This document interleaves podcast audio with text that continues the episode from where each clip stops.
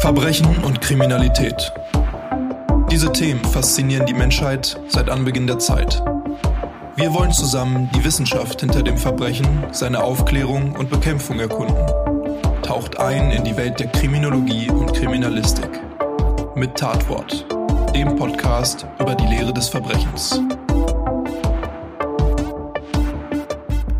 Hallo und herzlich willkommen zu einer weiteren Folge von Tatwort, dem Podcast über die Lehre des Verbrechens. Mein Name ist Tobi, ich bin Polizeioberkommissar und in diesem Podcast will ich mit euch in die Welt der Kriminologie und Kriminalistik eintauchen. Wir erkunden hier also zusammen die Lehre des Verbrechens, aber auch die Lehre der Verbrechensaufklärung und Verbrechensbekämpfung. Und diese Folge ist für mich persönlich etwas ganz Besonderes und ich habe hier gerade auch so ein leichtes Déjà-vu, denn ich spreche das hier gerade gar nicht zum ersten Mal ein, sondern tatsächlich insgesamt schon zum achten Mal. Und das liegt zumindest diesmal nicht daran, dass ich mich andauernd verspreche, sondern das liegt daran, dass ich innerhalb der letzten Monate auf Live-Tour gehen durfte.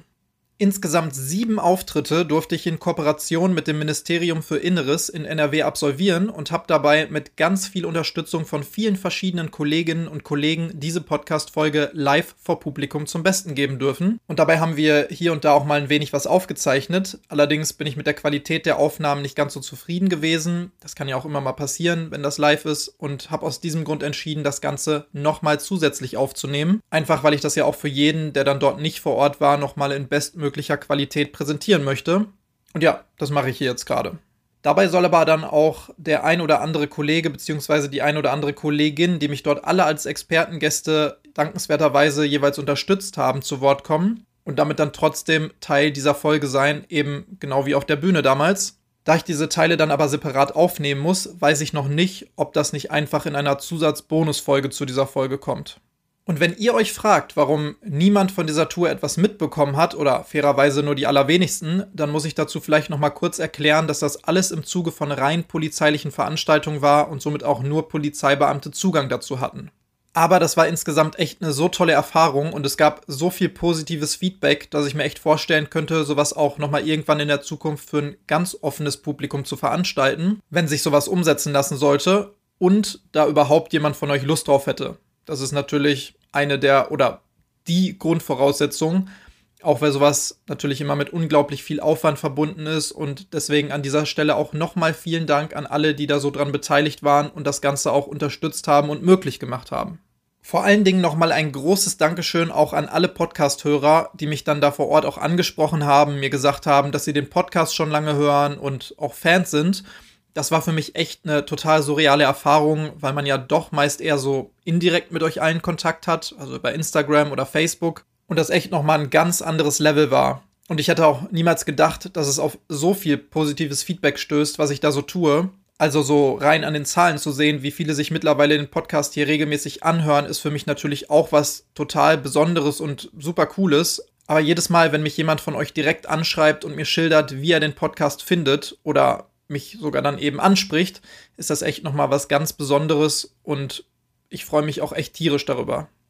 Ja, deswegen, wie gesagt, nochmal ein großes Danke für die super Erfahrung und jetzt wollen wir aber auch nach diesen einleitenden Worten endlich in das Thema dieser Folge einsteigen. Denn ich will heute mit euch über eine ganz bestimmte Betrugsmasche sprechen. Man könnte fast sagen, eine der berühmt-berüchtigsten Betrugsmaschen überhaupt, von denen die meisten hier auch schon mal gehört haben dürften.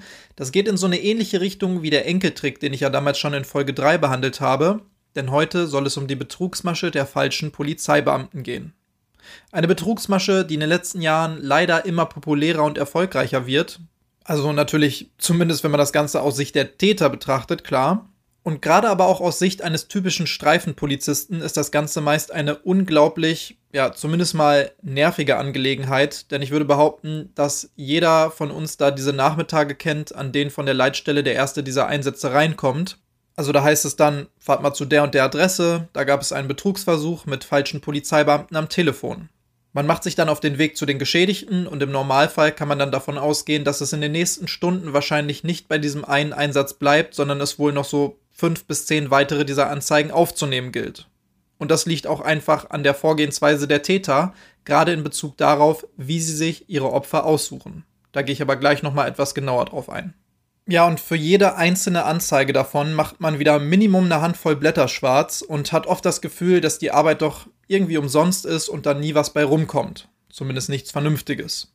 Und ein großer Punkt, warum viele dieses Gefühl haben, zumindest wenn man es eben aus Sicht der Streifenbeamten oder dem Wachdienst, wie es bei uns ja richtig heißt, sieht, ist der Umstand, dass es sich hier meist eben nur um Versuchsdelikte handelt, bei denen man kaum Informationen oder Ermittlungsansätze bekommt. Das ist zumindest so der erste oberflächliche Eindruck von vielen. Aber was sich daraus entwickeln kann, wenn man mal etwas tiefer in die Materie eintaucht und sich auch anschaut, was dabei rauskommt, wenn man die Möglichkeit hat zu ermitteln in dem Bereich, lässt sich zu diesem Zeitpunkt meist kaum erahnen. Und genau darauf will ich auch in dieser Folge nochmal etwas genauer eingehen.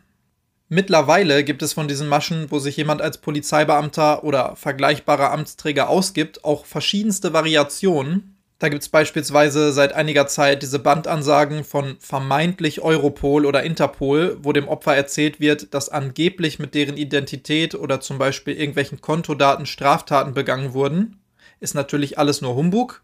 Es gibt aber auch die Fälle, wo jemand sich direkt an der Haustür und in persona sozusagen als Polizeibeamter ausgibt. Da wird dann ein falscher Dienstausweis vorgezeigt und man verschafft sich unter falschen Angaben Zugang zur Wohnung des Opfers und stibitzt da vielleicht das ein oder andere. Und es gibt auch Fälle, wo Opfer per Mail oder Post angeschrieben werden, beispielsweise mit falschen Haftbefehlen, die man dann bezahlen soll, damit man nicht ins Gefängnis wandern muss. Das machen dann auch viele einfach aus Angst. Das sind alles auch Betrugsmaschen mit falschen Polizeibeamten, ja. Heute soll es aber eher um das Grundschema dieser Betrugsmasche gehen, also die, wo Täter direkt am Telefon Einfluss auf die Opfer nehmen. Und jetzt habe ich schon so oft wieder die Worte Betrug und Betrugsmaschen benutzt, die Frage ist allerdings, was genau ist denn überhaupt Betrug? So ganz im Detail will ich da jetzt auch gar nicht mehr drauf eingehen, weil ich das schon in der Folge 3, also der Enkeltrick-Folge gemacht habe und die Folge diente oder beziehungsweise dient ja auch so ein wenig als Grundlage für diese gesamte Rubrik mit den Betrugsmaschen. Aber nochmal kurz zur Auffrischung.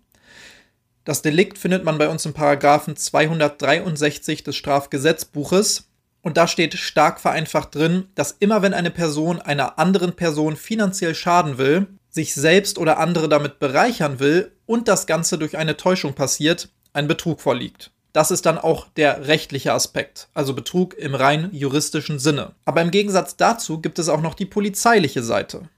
Hier wird Betrug als Delikt nochmal in etliche Unterarten eingeteilt, und zwar grundsätzlich nach der Vorgehensweise der Täter, da diese dann rein polizeilich ja auch wieder eine andere Vorgehensweise von der Mittlerseite notwendig machen, und da ist diese interne Einteilung natürlich auch etwas sinnvoller.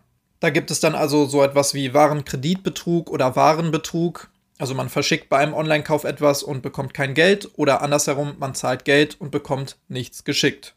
Typische Betrugsmasche auf Online-Plattformen wie eBay Kleinanzeigen zum Beispiel. Aber es gibt eben auch diesen ziemlich großen Bereich von SEM-UT.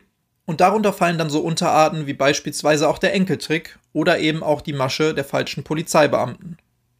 SEM-UT steht für Straftaten zum Nachteil älterer Menschen mit überregionaler Tatbegehung. Denn bei der Polizei lieben wir ja Abkürzungen. Komplett ausgeschrieben oder ausgesprochen wie auch immer, ist diese Bezeichnung natürlich relativ selbsterklärend. Worauf man jetzt aber noch ein bisschen näher eingehen könnte, wäre der konkrete Begriff der älteren Menschen hierbei. Da haben viele sicherlich ihre eigene Vorstellung, was denn genau ältere Menschen sind. Rein statistisch gesehen, also in Bezug auf die polizeiliche Kriminalstatistik jetzt auch, ist die Definition da aber recht eindeutig. Da heißt es nämlich, dass ältere Menschen in diesem Sinne alle Personen ab 60 Jahren sind. Das heißt jetzt aber natürlich absolut nicht, dass nicht auch Personen, die jünger als 60 Jahre sind, genauso Opfer dieser Delikte werden können. Und es heißt eben auch nicht, dass alle Personen ab 60 Jahren plötzlich super anfällig für diese Art von Betrugsmaschen sind, nur weil sie gestern ihren sechsten runden Geburtstag gefeiert haben. Was es aber bedeutet, ist, dass sich die Täter vor allen Dingen auf diese demografische Gruppe von Personen ab 60 Jahren fokussieren.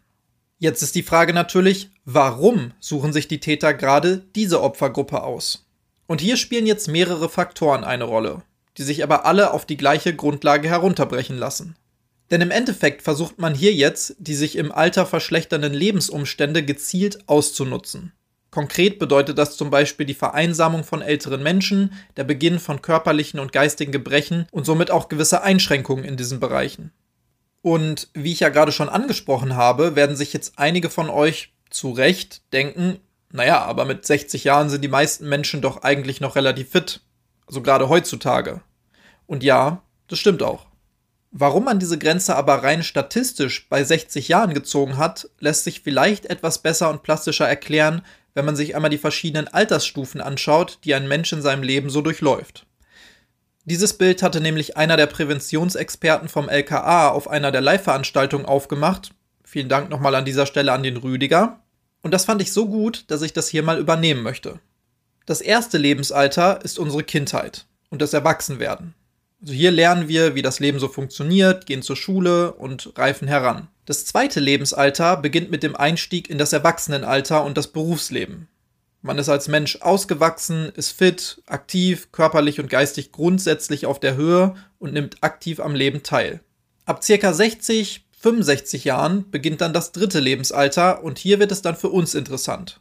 Man ist noch relativ gesund und engagiert, im Leben stehend aber vermutlich gerade pensioniert oder geht im Normalfall stark auf das Rentenalter zu.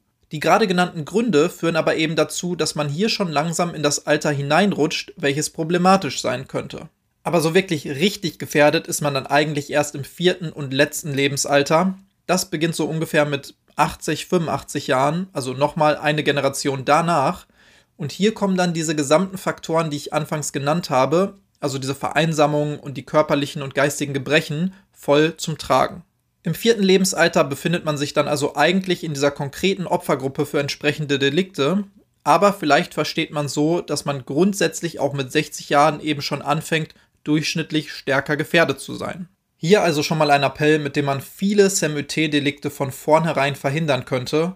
Lasst eure Verwandten und Freunde gerade im Alter nicht allein mit sowas betreibt Aufklärung und unterstützt die Menschen um euch herum in solchen Fällen.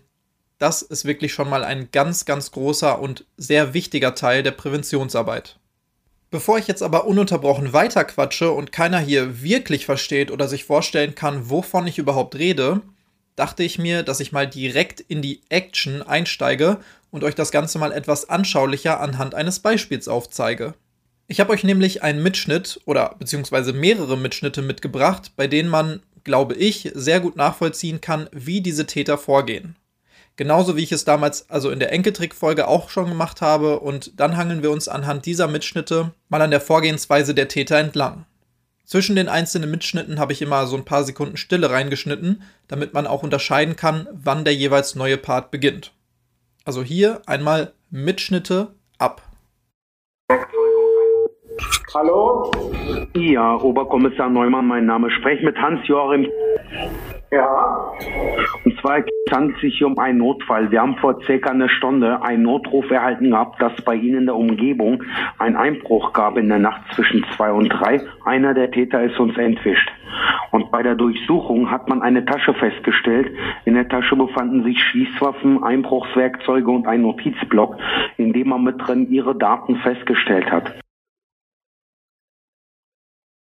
Wir haben äh, Rumänen verhaftet, die haben ihren Namen, ihre Adresse, ihre Telefonnummer dabei und die haben auch ziemlich viel über ihre Finanzen.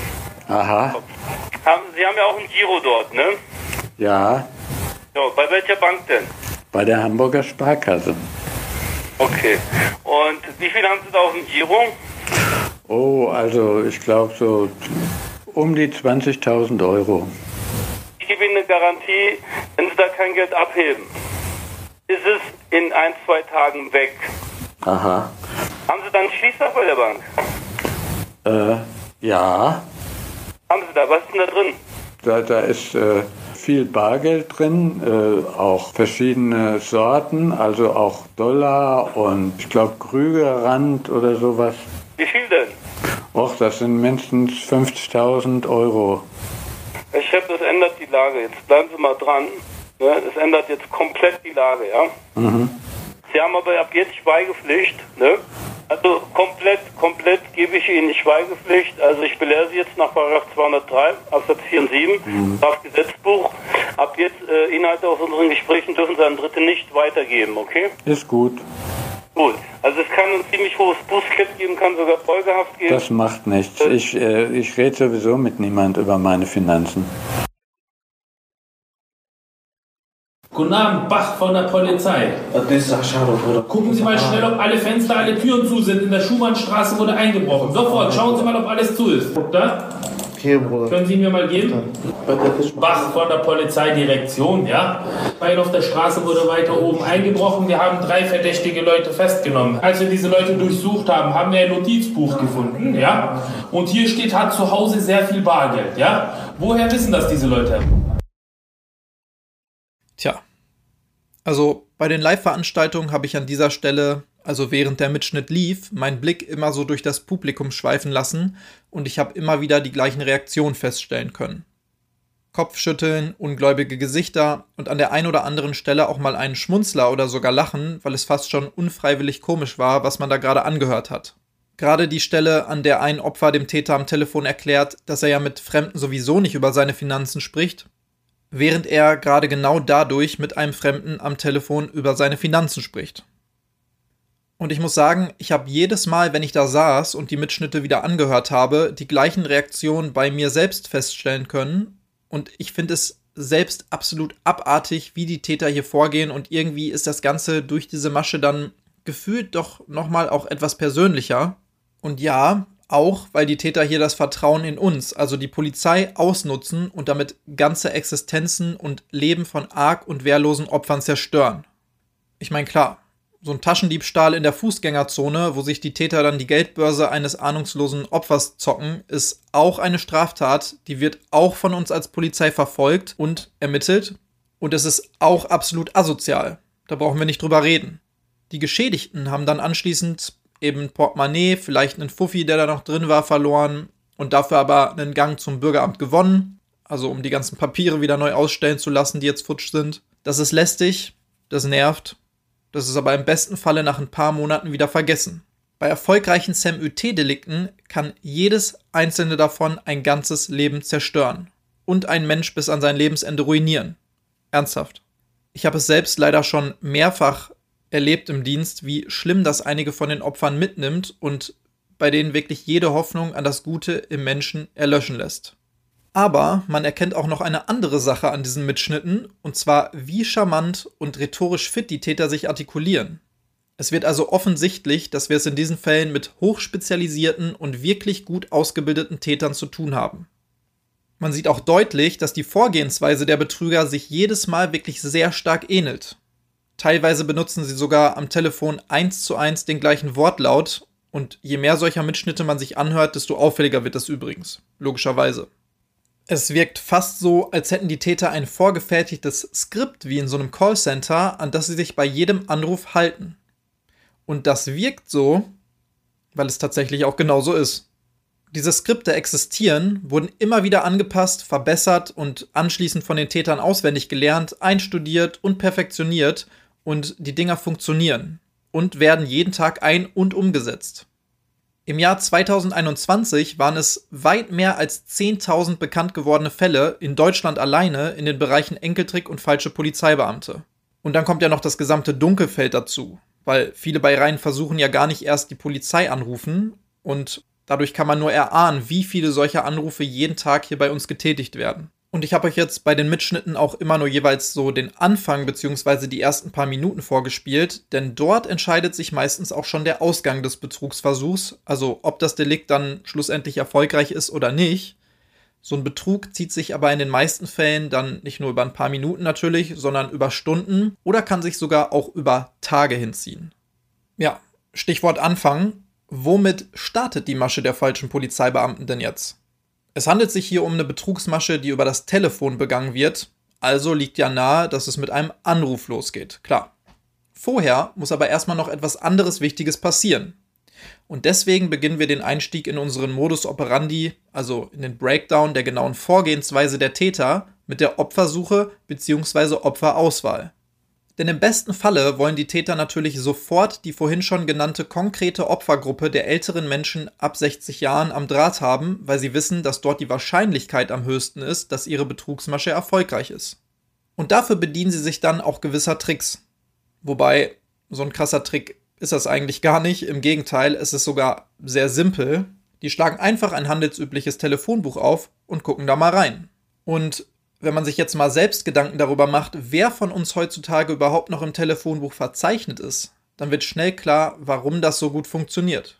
Das sind nämlich zweifelsohne die älteren Generationen. Viele jüngere Menschen besitzen ja heutzutage kaum noch einen Festnetzanschluss und wenn die dort im Telefonbuch aufgeführten Personen dann auch noch mit Vornamen aufgeführt sind und diese Vornamen beispielsweise Wilhelmine, Albert oder Gertrude sind, dann kann man mit ziemlich hoher Wahrscheinlichkeit davon ausgehen, dass es sich hier um eher ältere Klientel handelt.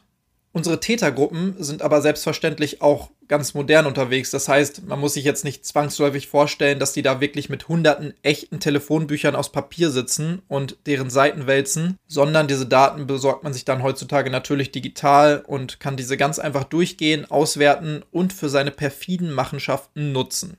Hat man sich dann ein geeignetes Opfer ausgewählt, kommt die erste Rolle innerhalb der gängigen Bandenstrukturen zum Zuge und dabei handelt es sich um den sogenannten Anrufer. Der Anrufer, der übrigens auch Keiler genannt wird, ist eine Person, die, man hätte es anhand des Namens kaum erahnen können, die Opfer anruft.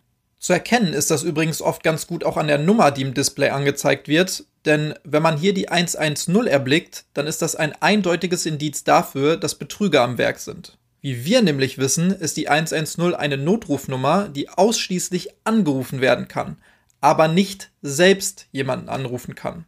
Die Täter nutzen sogenanntes Call-ID-Spoofing, also zu Deutsch eine Verschleierung ihrer Anrufnummer, um im Display des Opfers jede Nummer anzeigen zu lassen, die sie gerne anzeigen lassen wollen. Und das funktioniert dadurch, dass hier nicht über eine normale Telefonleitung angerufen wird, sondern bestimmte Computerprogramme zwischengeschaltet werden, die das dann möglich machen. Oft sieht man übrigens nicht nur die 110 im Display, sondern auch noch die örtliche Vorwahl dazu, um zu suggerieren, dass es sich hier um eine örtlich ansässige Polizeiwache handelt, von der aus der Anruf kommt. Das macht aber tatsächlich noch weniger Sinn. Nur wissen das leider die Opfer in den meisten Fällen nicht wirklich und Alleine dadurch, dass im Display die 110 angezeigt wird, verbindet man auf den ersten Blick natürlich sowas schon mal mit der Polizei. Das passiert ja erstmal ganz automatisch. Und die Täter nutzen das dann schon mal dafür, um vor dem eigentlichen Gespräch schon einen gewissen Druck auf das Opfer aufzubauen und dafür zu sorgen, dass diese in der Aufregung dann gar nicht mehr wirklich klar denken können.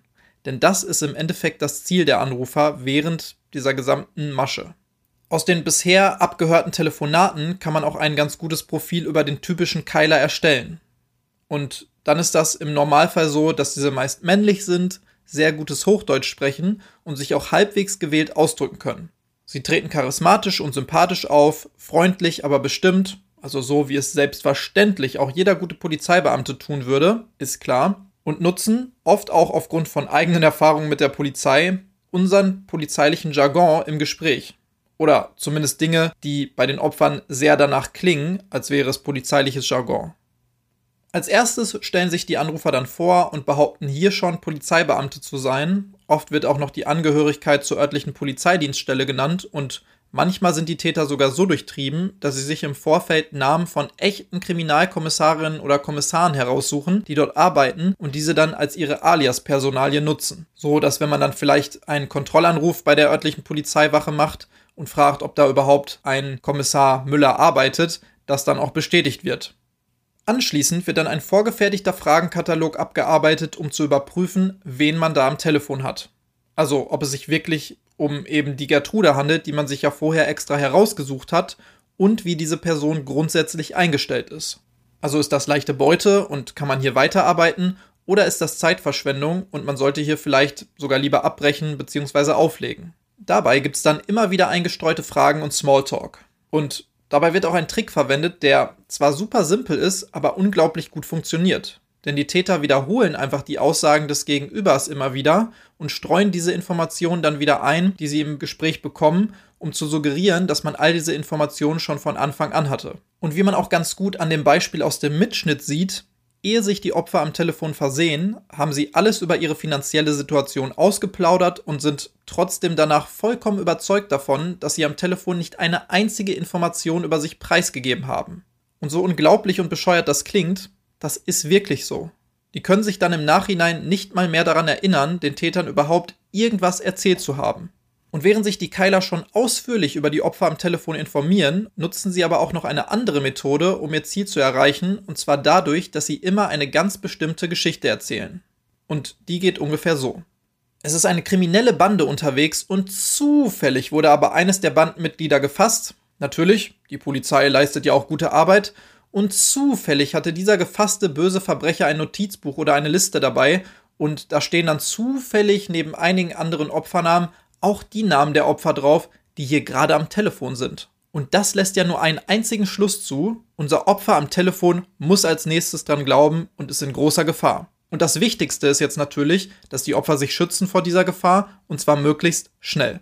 Klar gibt es dann immer so ein paar Variationen. Also wir haben ja gerade auch am Telefon gehört bei diesem Mitschnitt, dass es da eher darum ging, dass äh, ein Einbruchsversuch stattgefunden hat und hier dann zum Beispiel einer der Täter nicht gefasst werden konnte, aber diese besagte Liste dann fallen gelassen hat. Ist aber im Prinzip der gleiche Käse. Und viele denken sich hier jetzt vielleicht schon, ja gut, aber ich würde auf sowas ja nicht reinfallen. Also so dumm kann doch keiner sein. Aber Leute, das hat absolut nichts mit Dummheit zu tun. Sondern die Täter sind wirklich absolut darauf gepolt und trainiert, mit diesen ganzen Methoden so viel Angst und Druck zu schüren beim Gegenüber, dass diese gar nicht mehr wirklich klar denken können. Also da ist wirklich Psychologie im Spiel. Und Nehmen wir mal noch ein Beispiel aus dem Mitschnitt. Da gibt es ja ganz am Anfang eine Stelle, wo einer der Täter so ganz hektisch einsteigt am Telefon mit so Aussagen wie, oh, es gab einen Einbruch in der Nachbarschaft, machen Sie jetzt schnell Ihre Fenster zu, los, sichern Sie alles ab. Und man würde sich an der Stelle ja niemals denken, dass es gefährlich wäre, sich hier gut zu sichern in seiner Wohnung. Ganz im Gegenteil. Da wird einem ja noch geholfen und einige von den Opfern machen das dann auch in ihrer Panik, weil sie so überrumpelt sind. Und da ist ja jetzt auch eigentlich noch gar nicht wirklich was Schlimmes dabei. Denkt man zumindest. Aber rein psychologisch hat zu diesem Zeitpunkt, also nach ein paar Sekunden am Telefon, der Täter schon seine erste Forderung gestellt oder beziehungsweise Anweisung gegeben und das Opfer hat diese brav ausgeführt. Und je nachdem, wie die Opfer dann eben so drauf sind, das hat man ja vorher dann schon eruiert, kann man sich weiter an den einzelnen Gesprächsknotenpunkten entlanghangeln. Also sind die Opfer besonders ängstlich, dann kann man die Angst und den Druck noch weiter erhöhen, indem man noch weiter und detaillierter ausführt, in was für einer großen Gefahr diese sich angeblich befinden. Falls die Person am anderen Ende aber da nicht so wirklich drauf anspringt, wird beispielsweise die Karte gezogen, dass man ja mithelfen könne, die Bande zu fassen. Und schon sind da alle Hobbydetektive getriggert und sind plötzlich ganz aufgeregt und wollen natürlich dabei mithelfen, die Täter dingfest zu machen und sind gleichzeitig auch noch stolz darauf, dass sie ja im Zweifelsfall gar nicht auf sowas reinfallen würden. Dabei sind sie einfach nur auf eine weitere Variation dieser Masche reingefallen. Diese ganzen Stories werden oft sogar noch unterstützt durch zum Beispiel eine echte, also in dicken Anführungsstrichen echte Soundkulisse. Das heißt, im Hintergrund hört man am Telefon noch Funk- oder Polizeisirenen. Und es gab sogar auch schon Fälle, in denen echte Einsätze in der Nachbarschaft der angerufenen Opfer provoziert wurden. Also da wurde dann bei der diesmal echten Polizei angerufen durch die Täter und beispielsweise gemeldet, dass es dort eine große Schlägerei gibt. Und das führt dann natürlich dazu, dass der ein oder andere Streifenwagen hindüst, vielleicht sogar unter Inanspruchnahme von Sonder- und Wegerechten, also Blaulicht und Sirene. Und sowas fällt natürlich den aufmerksamen Großmüttern, die besser als jede Überwachungskamera sind und die dort mit ihrem Kissen am offenen Fenster sitzen, durchaus auf. Und am Telefon kann man das dann natürlich wiederum wunderbar nutzen, um seine Geschichte noch weiter zu unterstützen. Also zum Beispiel in der Form, dass man sagt, Frau Müller, Sie haben doch da vorhin die ganzen Streifenwagen von uns gesehen, oder? Das waren die Polizisten, die den einen Verbrecher da festgenommen haben. Und bei dem haben wir dann gerade tatsächlich eine Liste gefunden und ihr wisst jetzt natürlich, wie es dann weitergeht. Wenn irgendwann dann alle Infos vorhanden sind, die der Täter braucht, also allen voran, wie viel Bargeld und Wertgegenstände die Opfer zu Hause bereit liegen haben und die Opfer ausreichend vorbereitet wurden. Und wie gesagt, solche Maschen können sich bei einem Opfer auch oft über mehrere Tage hinziehen, kommt es im nächsten Schritt dann irgendwann zur Übergabe. Denn all das, was die Täter bisher getan haben, dient natürlich nur einem einzigen Ziel. Man will an das Geld und die Wertgegenstände des Opfers herankommen. Und an dieser Stelle kommt dann die nächste Rolle innerhalb der Bandenstruktur zum Zuge, nämlich der sogenannte Logistiker oder auch Koordinator genannt. Hier ist der Name auch wieder Programm, denn die recherchieren im Hintergrund weitere Infos über die Opfer oder verschaffen sich beispielsweise auch über Google Maps einen Überblick über die Wohnsituation, wo sich die nächste Bank befindet, falls die Opfer ja dort noch Bargeld abheben müssten und recherchieren auch mögliche Übergabe- oder Abholorte in der Nähe. Außerdem sind die Logistiker quasi Verbindungspersonen zwischen dem Anrufer, der im Rang über ihnen steht, und dem sogenannten Abholer oder auch Läufer genannt. Die Abholer nehmen die dritte und letzte und auch rangniedrigste Rolle innerhalb der gängigen Bandenstruktur ein, aber die Logistiker koordinieren eben im Hintergrund diese ganzen Verbindungen. Ja, und dann sind wir auch schon, wie gesagt, beim Abholer oder auch Läufer angekommen und hier muss man wirklich ganz klar sagen, dass die Abholer echt den miesesten Job innerhalb dieser Banden haben, denn zum einen haben sie natürlich schon mal das höchste Risiko geschnappt zu werden, weil sie ja im Normalfall auch die einzigen Personen vor Ort sind. Aus dem Grunde wissen sie oft aber auch am wenigsten über diese ganzen Machenschaften der Betrüger, damit sie im Falle einer Festnahme auch gar nicht wirklich irgendwelche Informationen preisgeben können. Aus Sicht der Bande sind das also oft eher entbehrliche Personen, sage ich jetzt mal. Manchmal sind sie auch noch nicht mal direkter Teil oder echte Mitglieder der Bande, sondern eher außenstehende Personen, die dann unter Druck gesetzt wurden, zum Beispiel, weil sie sich in einer finanziellen Notlage befinden. Und dann wird denen gesagt, dass sie ein, zweimal irgendwo Geld abholen sollen, ohne vielleicht genau zu wissen, was das bedeutet. Und anschließend werden sie dann damit konfrontiert und erpresst, dass sie ja gerade schlimme Straftaten begangen haben und es absolut easy für die Person ganz oben ist, diese Abholer jetzt an die Polizei auszuliefern. Und somit ist es dann auch ziemlich schwer, da wieder rauszukommen. Abholer agieren übrigens auch nicht immer nur ganz alleine, sondern auch mal in kleineren Teams, so von zwei bis drei Personen, wobei dann einer gegebenenfalls Schmiere steht und ein anderer zum Beispiel den Fluchtwagen besorgt und fährt. Ja, also sind diese Abholer dann vor Ort durch die Logistiker eingewiesen worden, kommt es schlussendlich zur Übergabe.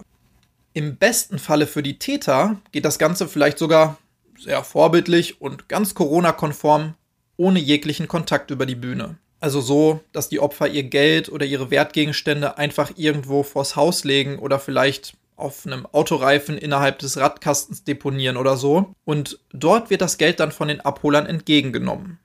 Das hat natürlich den Vorteil, dass die Opfer später auch gar nichts großartig über das Aussehen der Täter aussagen könnten. Und ist die Übergabe dann erfolgt, ist auch die Betrugsmasche erfolgreich, logischerweise. Das Geld ist futsch, die Opfer am Ende, sobald sie bemerken, was sie da getan haben, und es gibt einen weiteren Fall für die echte Polizei zu ermitteln. Aber stopp! In den meisten Fällen endet tatsächlich die Betrugsmasche hier an dieser Stelle noch gar nicht, denn die Täter bearbeiten die Opfer auch oft nach der Übergabe noch weiter, um ihre Chancen ungeschoren davonzukommen zu erhöhen. Und zwar indem sie dafür sorgen, dass die Opfer eben nicht sofort bemerken, was sie da getan haben und somit möglichst lange warten, um die Polizei zu kontaktieren oder auch mit jemand anderem überhaupt erstmal darüber zu reden. Das passiert dann teilweise in den Anrufen selbst. Das kann aber zum Beispiel auch durch Fake-Briefe vom angeblichen BKA, also vom Bundeskriminalamt oder ähnlichem gemacht werden. In denen steht dann beispielsweise drin, dass die Geschädigten noch zwei Wochen warten sollen, bis sie wieder mit der Polizei Kontakt aufnehmen oder noch viel mehr, dass man sich dann automatisch bei ihnen melden wird. Auch zum Beispiel um die Wertgegenstände, die man ja eigentlich nur zum Schutze der Opfer sichergestellt hat, zurückgibt. Was natürlich in der Realität niemals passieren wird.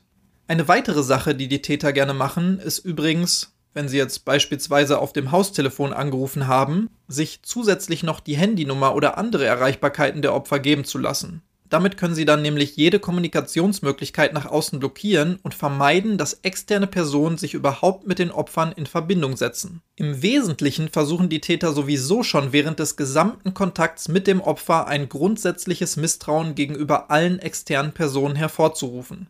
Also allen Personen, die das Opfer dann gegebenenfalls ja darauf hinweisen könnten, dass sie gerade betrogen werden. Und das können sowohl Familienangehörige und Bekannte sein, aber beispielsweise auch Bankangestellte, die eigentlich geschult sind, Hinweise auf Betrugsmaschen zu erkennen und dann zu intervenieren, wenn Opfer verdächtig große Mengen an Bargeld abheben wollen. Aber sowas wissen die Täter eben auch und behaupten dann einfach, dass die Bankangestellten mit den Verbrechern unter einer Decke stecken.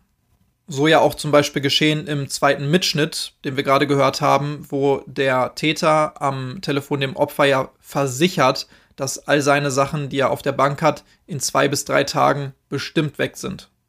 Zusätzlich versuchen die Täter auch ein Misstrauen gegenüber der dann jetzt wirklich echten Polizei zu schüren und diese dann ironischerweise als falsche Polizeibeamte dastehen zu lassen. Im schlimmsten Falle kann sowas oder beziehungsweise führte das in der Vergangenheit sogar so weit, dass das für uns als Polizei unglaublich gefährlich wird. Es gibt mehrere bekannte Fälle, in denen die Opfer dann in ihrer Verwirrung oder eben stark unter Druck gesetzt echte Polizeibeamte angegriffen haben. Und das hört sich jetzt sehr krass an, aber Denen wird dann einfach gesagt, Herr Müller, wenn es gleich an der Tür klingelt, dann denken Sie dran, dass das ganz sicher schon die Verbrecher sind, die an ihr Geld und an ihre Wertsachen wollen. Oder an ihr Leben. Sie kennen ja das Problem mit den falschen Polizeibeamten, also müssen Sie jetzt gut aufpassen. Vertrauen Sie niemandem, nehmen Sie sich unbedingt eine Waffe, wenn Sie eine haben. Und sonst gehen Sie in die Küche und nehmen sich da einfach das größte Küchenmesser, was Sie haben. Und sobald die vor der Tür stehen, stechen Sie zu. Anders können Sie sich und Ihr Leben jetzt nicht mehr schützen. In einigen Fällen passierte genau das dann sogar mit einer Schusswaffe. Und Gott sei Dank ist in den mir bekannten Fällen den Kolleginnen und Kollegen da nichts passiert, aber es zeigt eben deutlich, wie manipulativ die Täterbanden vorgehen und welche Wirkung sowas auf eigentlich harmlose Opfer haben kann. Man sieht hier also deutlich, welche krassen Ausmaße so eine kleine Betrugsmasche am Telefon, der man im Zweifelsfalle gar nicht so viel Bedeutung beimisst, schlussendlich annehmen kann. Eine unbedeutende Anzeige, bei der es oft vielleicht sogar beim Versuch geblieben ist, entwickelt sich, wenn man die Hintergründe näher beleuchtet, zu einer Form der international bedeutsamen organisierten Kriminalität mit Millionenschäden und Beutesummen im neunstelligen Bereich. Also das Dunkelfeld wird da wirklich auf mehrere hundert Millionen geschätzt. Nur eine gute, in vielen Fällen auch recht komplexe und meist langfristige Ermittlungsarbeit kann hier zum Ziel führen, um die Hintermänner dann schlussendlich ausfindig zu machen.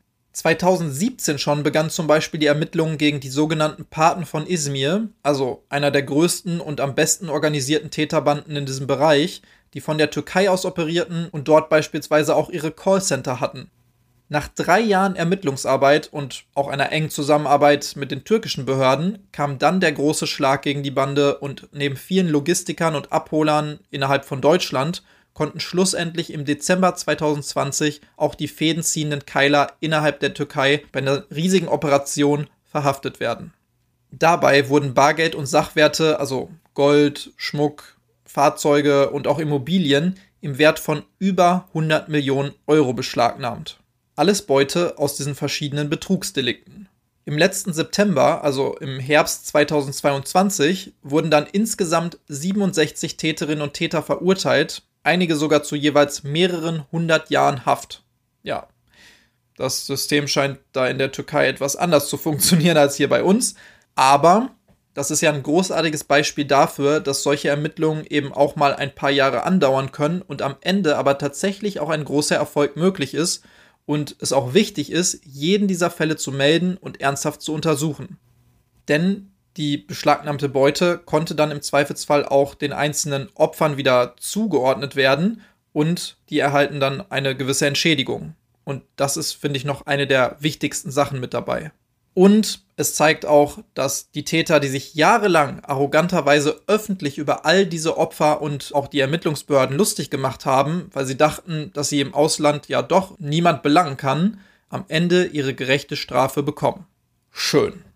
Jetzt haben wir ja schon mal ziemlich gut aufgedröselt, was diese Betrugsmasche der falschen Polizeibeamten überhaupt ist und wie die Täter hier vorgehen, aber wir haben auch noch einen ganz, ganz wichtigen Part ausgelassen sozusagen eine der Königsdisziplinen innerhalb der Kriminalistik, nämlich die Prävention. Aber wie ich am Anfang dieser Folge schon erwähnt hatte, habe ich im Zuge der Live-Tour mit vielen tollen Experten zu diesem Thema auf der Bühne gesprochen, die sich auch alle viel besser damit auskennen und die möchte ich in diesem Podcast dann auch nochmal gerne selbst zu Wort kommen lassen. Genauso wie übrigens auch ein paar Expertengäste zum Thema polizeiliche Ermittlungen in Betrugsfällen. Das wird dann aber alles in der besagten Bonusfolge passieren. Habe ich gerade mal so entschieden. Weil das Thema aber so unglaublich wichtig ist, hier trotzdem nochmal ein paar einfach zu merkende Grundsätze zur Vermeidung oder beziehungsweise im Umgang mit solchen Betrugsdelikten. Erstens. Die Polizei ruft niemals unter der 110 bei jemandem an. Das ist eine Notrufnummer, die kann bei niemandem anrufen.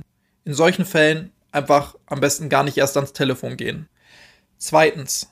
Die Polizei erfragt grundsätzlich am Telefon keine Finanzdaten. Und diese sollte man am Telefon und generell fremden Menschen ja sowieso nie angeben. Also sein lassen. Die Polizei holt auch kein Bargeld oder eure Wertgegenstände bei euch zu Hause ab. Wir sind ja eben keine Bank, sondern die Polizei. Sobald einem etwas merkwürdig vorkommt, einfach auflegen, nie auf eine Diskussion einlassen und anschließend selbstständig die 110 rufen. Dort ist dann in jedem Fall ja die echte Polizei am Telefon und denen dann bestenfalls den verdächtigen Sachverhalt schildern und auf die Kollegen vor Ort warten. Analog dazu beim Enkeltrick natürlich auch einfach, wenn einem was verdächtig vorkommt, auflegen und die Person, die da angeblich am anderen Ende des äh, Telefons war, einfach nochmal selbst anrufen. Mit der Nummer, von der man ja weiß, dass es wirklich diese Person ist. Und schlussendlich sollte man gegebenenfalls überlegen, sich aus dem Telefonbuch streichen zu lassen oder, wenn es denn sein muss, nur die Initialen ohne dazugehörige Adresse dort zu veröffentlichen. Also im Zweifelsfall einfach den ersten Buchstaben des Vornamens und den Nachnamen. Das reicht. Ich hoffe in jedem Falle, dass euch das in eurem Leben niemals betreffen wird, egal ob ihr jetzt 20, 40, 60 oder auch 80 Jahre alt seid. Und ich wünsche euch, dass ihr selbst damit auch noch lange nicht am Ende eures Lebens angekommen seid. Aber damit sind wir dann auch am Ende dieser Folge angelangt. Mein Gott, was für eine tolle Überleitung. Aber Spaß beiseite. Ich freue mich, ab jetzt endlich mal wieder ein paar mehr neue Folgen hochladen zu können und auch auf all das, was in diesem Jahr noch kommen wird. Da habe ich nämlich schon einiges vorbereitet und ich bin auch gespannt, wie das alles bei euch so ankommen wird. Und deswegen tut mir den Gefallen, gebt wie immer gerne Feedback, macht weitere Themenvorschläge.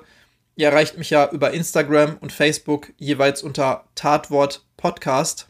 Und worüber ihr mich oder auch den Podcast immer super gut unterstützen könnt, sind gute Bewertungen. Also überall da, wo ihr diesen Podcast hört, egal ob das jetzt eine gute Bewertung auf Apple Podcasts ist, die ihr schreibt, oder fünf Sterne auf Spotify oder eben auch, was man auf allen anderen Plattformen so machen kann. Lasst eine gute Bewertung da, das hilft diesem Podcast wirklich sehr. Ansonsten bleibt mir wieder einmal nur zu sagen, auf Wiederhören, bleibt sauber und bis zur nächsten Folge von Tatwort.